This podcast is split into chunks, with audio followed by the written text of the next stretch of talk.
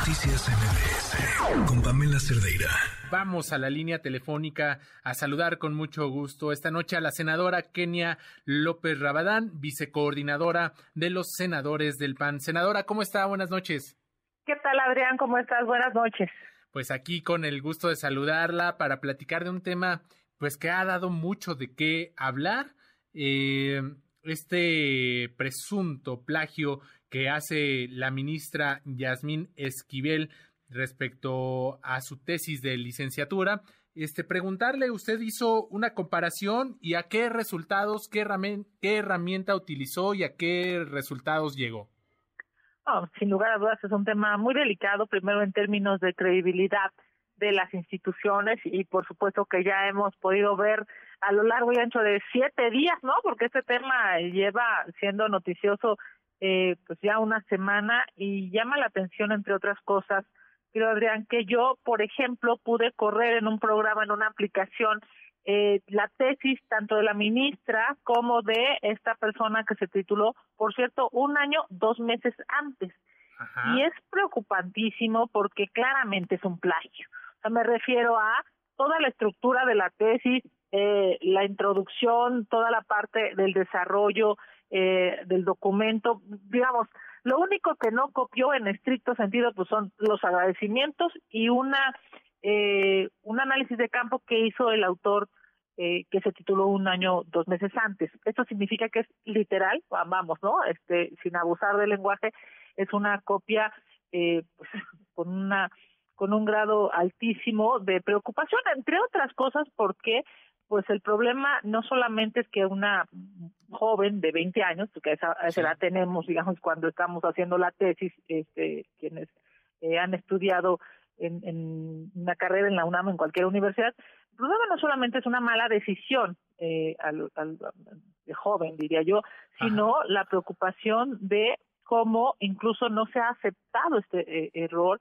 y en su caso pues hoy está entre otras cosas eh, en litigio la credibilidad de una ministra que además pues es una de las ministras más cercanas al presidente López Obrador, por eso es que la defiende tanto, por eso es que eh, pues incluso pareciera que la quiere ver como presidenta de la Corte, porque es una ministra pues, cercana a modo, ¿no? Que, que, que ha votado todo lo que el presidente de la República eh, ha querido y que, por cierto, en estricto sentido, y te lo digo yo siendo firmante de varias eh, acciones de inconstitucionalidad, pues ha dejado de lado la Constitución con tal de cumplir con los caprichos del presidente. Ahora, senadora Kenia, Kenia López, eh, ya, ya lo, lo mencionaba, cuando se está en el desarrollo de una tesis, la edad del estudiante pues es eh, pues en los veintitantos años, ¿no? Este, pero no, no, no se puede hablar de una mala decisión, ¿no cree? Estamos hablando de un acto de corrupción, no, no de una mala decisión, una mala decisión eh, pues eh, puede ser en otros aspectos, pero estudiando derecho, ¿no? A punto de titularte, pues eh, esto no fue una mala decisión, se trata de un acto de corrupción o usted qué, cómo, cómo lo ve? sin lugar a dudas. A ver, primero es un acto ilegal, ¿no? O sea, me refiero a eh, burlando la normatividad de la propia eh, UNAM, de la propia eh, máxima casa de estudios que tiene este país, lo que está haciendo es un acto de ilegalidad, porque los estatutos y claramente la normatividad de la UNAM eh, necesariamente se ve trastocada por una falsificación, por un plagio como estos.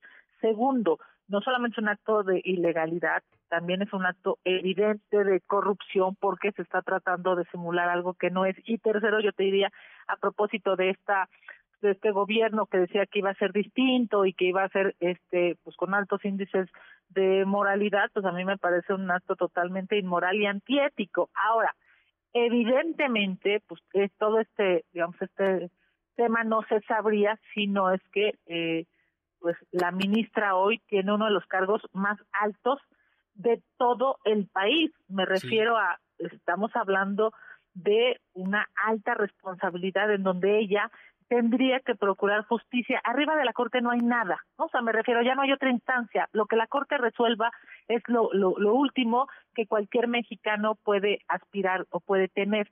si una de las 11 personas que están en la cúspide de las decisiones de justicia en este país, pues miente, ¿no? Eh, eh, corrompe la ley, emite, digamos, hace un acto de corrupción, pues es preocupantísimo. Y yo diría claramente, pues, eh, lo más preocupante es que el presidente de la República la siga defendiendo bajo una lógica muy elemental y es que lo que quiere el presidente el observador es tener ministras, ministros a modo, complacientes.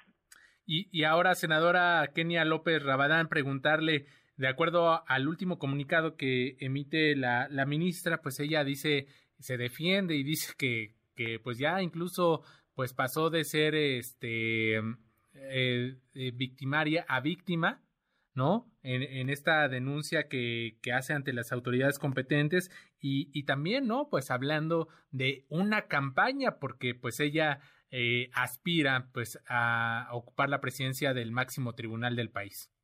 evidentemente esto no tiene que ver, es más, ni siquiera tiene que ver con un tema de partidos o un tema ideológico, esto tiene que ver con si eres legal o eres ilegal, con si haces actos de corrupción o no haces actos de corrupción.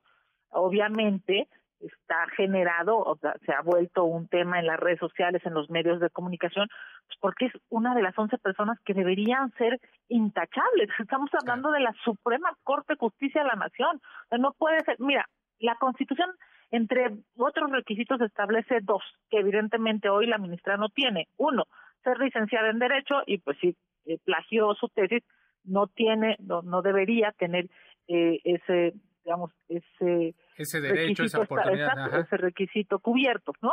Y segundo, pues eh, gozar de, digamos, de, de, de buena eh, reputación, o sea, tener un modo honesto de vivir. evidentemente no hoy no no tiene esa esa categoría, esa calidad, ese eh, requisito incluso legal, constitucional.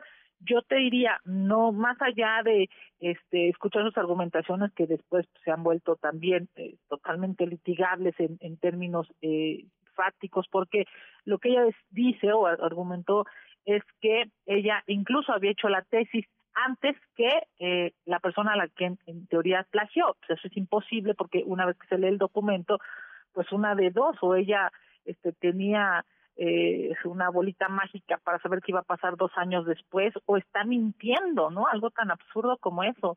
Yo te diría, esto claramente es un gran reto, primero para la UNAM, en términos de una institución que debe cuidar su prestigio.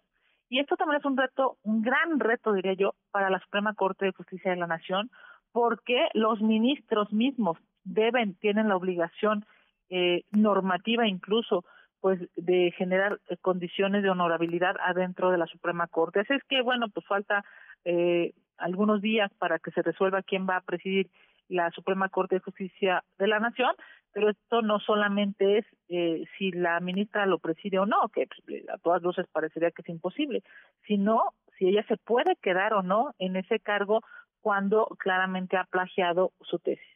Senadora Kenia López Rabadán, vicecoordinadora de los senadores del PAN, le agradezco estos minutos y que pase una excelente noche. Muchísimas gracias a ti, a tu auditorio. Un abrazo y si no nos volvemos a escuchar, que pasen el mejor de los fines de año y un próspero 2023. Un abrazo. Gracias, senadora. Abrazo de vuelta. Hasta luego. Igual que pase un excelente fin de año. Noticias